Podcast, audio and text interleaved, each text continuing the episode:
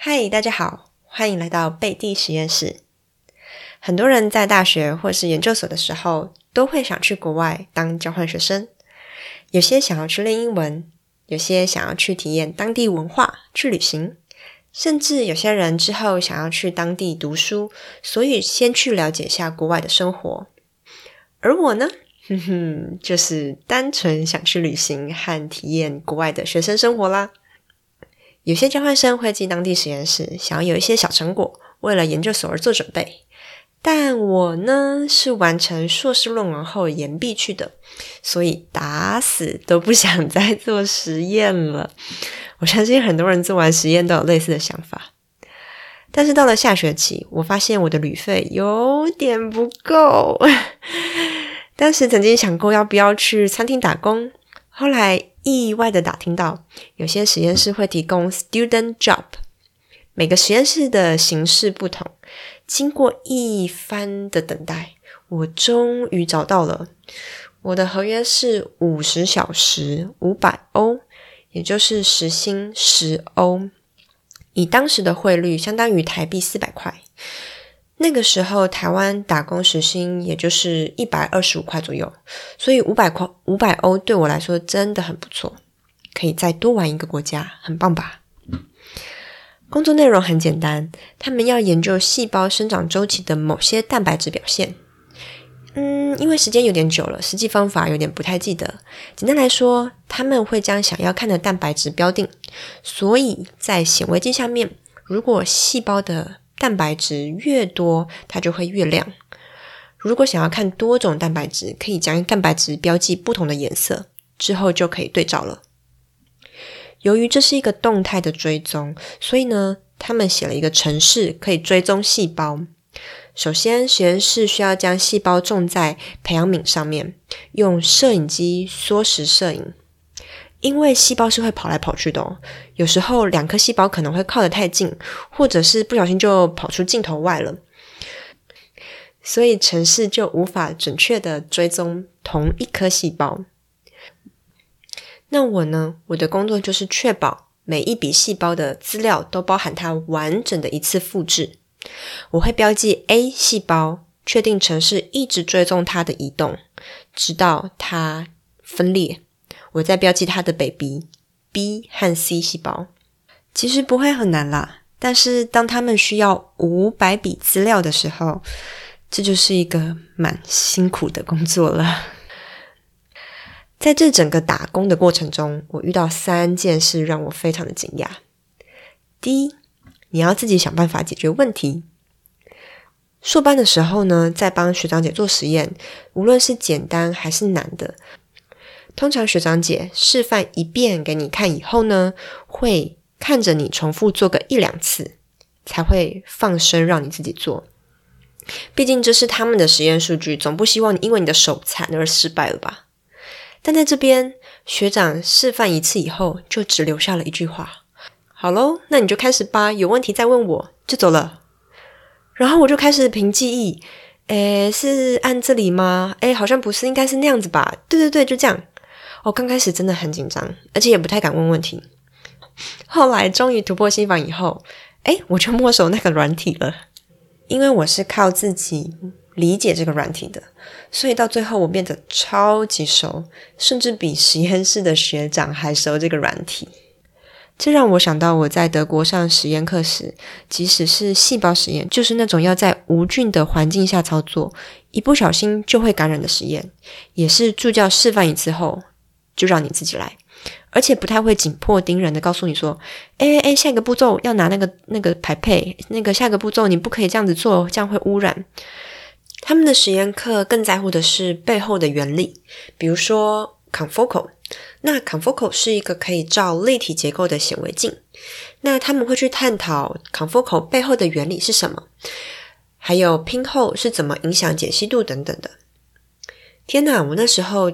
学到这些，我都觉得说，我硕班用了两年的 confocal，我还不真不知道它的原理是什么。我也只知道每次调频后可以让解析度比较好而已。所以可以感觉得出来，在德国的教育体系当中，他们是在给你吃饭的工具。而不是在教你怎么使用这个工具。就好像，嗯，比如说你想要学煮菜，你想要成为一个大厨，那你会希望老师教你的是这个食材它的特性是什么？比如说为什么要掌控火候？那背后的原理又是什么？而不是只有教你说，哎，按照食谱做菜，加一汤匙的盐，一汤匙的油等等的，对吧？所以哪一天，如果你想要发挥一点创意，开发出你自己的料理，或者是你想要嗯变化一点菜色，调整一下口味，你就可以运用你对于食材的了解，那个背后的知识去做一些改变。而除此之外，我在这边可以感觉得到，他们更愿意让你嗯 trial and error，在失败还有尝试中学习。其实这种学习方式啊，往往可以让你印象最深刻。第二件事，自我管理上班时间。刚刚有说到，我的合约是五十小时，我可以自己安排一周十小时，总共五周，目标是完成五百颗细胞。至于什么时间来，一次来多久，完全不会有人管你。通常我们都会觉得说。哎，那他这样怎么知道你来多久？有没有认真工作呢？没错，他不知道，完全建立在信任和自我管理上面。也是因为这份信任，我更重视这个小小的工作。后来发现，他们很多的 student job 都是自我管理时间的。比如说，有一个资工的同学，他也是用时薪计算，但是呢，他不用在实验室工作，只要在宿舍写程式就好了。之后再将他的工作时间登录在表格，是不是真的很信任？第三，很重视你的专业。我有什么专业呢？不就是很会用这套软体吗？对，这个实验其实是分身实验室和深资实验室合作的，深资负责写程式，分身实验室负责准备细胞，而我是在分身实验室工作。有一天，这个分身实验室的老师突然把我叫过去。他说：“你是这个软体的专家，可以教我怎么用吗？”顿时我受宠若惊，心想说：“哎，实验室的学长也会用这个软体啦。”我好啦，用了一个多月，的确算是蛮熟的，好吧。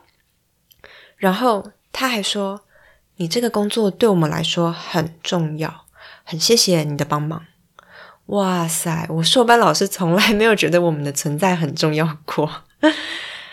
教完德国老师要怎么追踪细胞以后呢？老师又说，既然你来帮我们做实验了，也要知道一下我们到底是在研究个什么东西。